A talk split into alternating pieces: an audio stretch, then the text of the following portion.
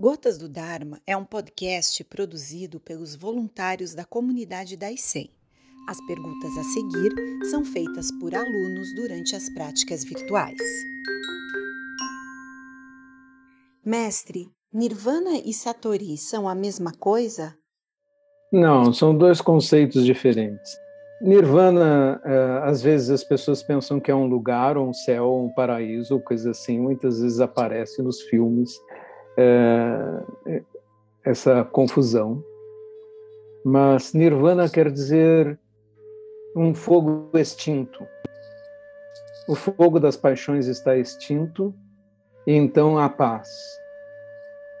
Esse mesmo mundo aqui agora, ao mesmo tempo é Sansara, o mundo da perambulação, dos desejos, da insatisfação. E este mesmo mundo pode ser nirvana. Basta que seu olhar seja um olhar como o olhar de Buda. Se você tirar os seus olhos cheios de obscuridade e cheios de visões distorcidas e trocar pelos olhos de Buda, esse mundo de samsara é o mundo do nirvana. Porque a diferença está no nosso olhar, não está no mundo em volta. E Satori, em uma observação sobre a pronúncia dessas palavras, né? As palavras em sânscrito têm acentuações normalmente proparoxítonas ou paroxítonas, como é o caso de nirvana. Né? É, satori é uma palavra japonesa. Então, todas as sílabas têm o mesmo peso. Não é nem satori, nem satori. Né? É satori. Isso é um pouco difícil para nós, porque estamos sempre habituados a acentuar algumas sílabas de uma palavra. Mas, na realidade, é como se fossem três sílabas todas iguais. E Satori é um estado de despertar, em que não seja só a experiência de despertar, que não é tão rara, nós chamamos da experiência mística Kensho, né? e distinguimos de Satori, porque aquele que tem Satori é a pessoa que pode retornar ao Kensho a qualquer momento. Kensho está disponível para ele. A experiência mística está faz parte da sua vida. Todo o tempo é um estágio de realização espiritual bastante alto. Sensei, alcançar o Satori é alcançar o despertar? Eu tenho ensinado da seguinte forma: se você pratica zazen, vai ter experiências de dhyana, são relativamente fáceis. As experiências de samadhi são mais difíceis. Mas mesmo que você apenas cultive dhyana, pode surgir uma experiência de Kensho. É, Kensho é ver sua própria natureza. Quando você tem essa experiência, ela é um relâmpago de iluminação. Normalmente, ela dura pouco tempo e você não sabe como voltar lá.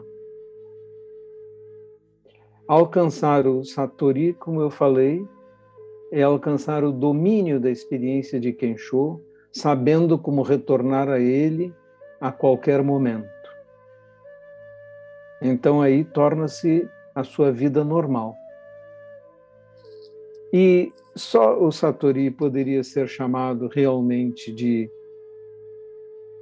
iluminação, no sentido em que normalmente essa palavra é expressada. Mas quando você tem uma experiência de Kensho, tem uma experiência de despertar. E ela não é tão incomum assim. E tem a grande virtude de que quando você experimenta, você não precisa acreditar que existe. Você sabe. Porque o importante é saber, não é acreditar. O papel do professor no Zen é ser um orientador que indica como você pode chegar até uma experiência espiritual. ele não pode dar a experiência a você, você tem que trabalhar para obtê-la por si mesmo.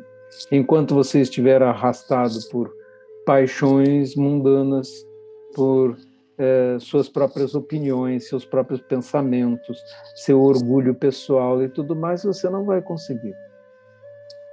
É, abdicando da sua vaidade de si mesmo, que você pode chegar a algum ponto. Sensei, o ascetismo consiste na prática de dogmas ou de leis rígidas apenas? É, o ascetismo é comum a muitas práticas religiosas, né? E realmente ele significa práticas uh, severas, normalmente que mortificam o corpo e os sentidos. Monge Gensho, para além desse período do despertar de Buda, como o budismo vê o Natal cristão? Há alguma consideração? Não há o que considerar, porque o budismo é 500 anos anterior ao cristianismo.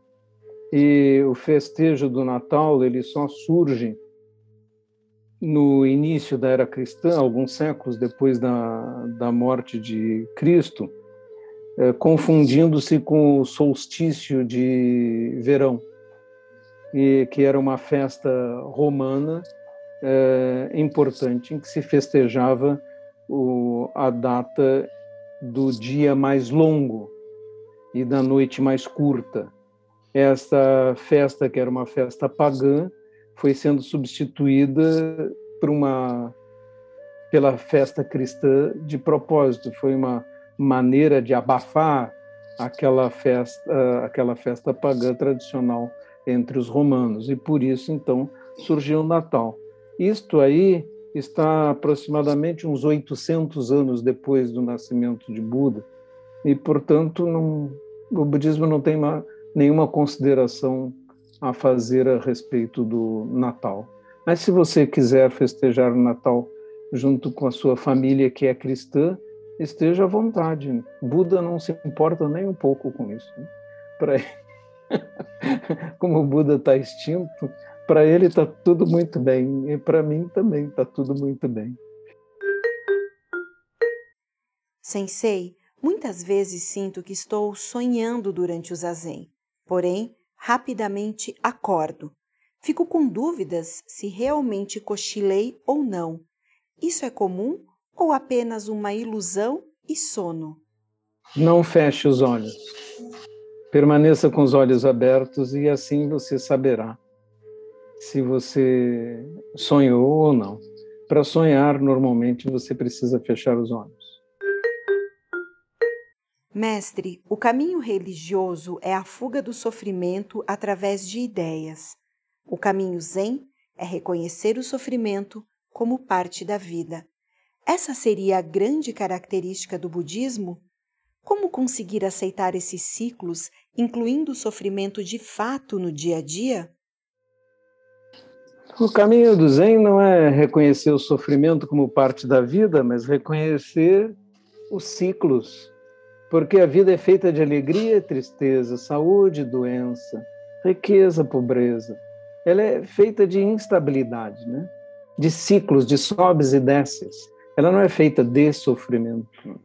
Essa é uma ideia errada que muitas vezes surge porque disse que Buda verificou que a vida é sofrimento. Traduzindo dukkha, a palavra em sânscrito por sofrimento, mas dukkha vem de duk, eixo.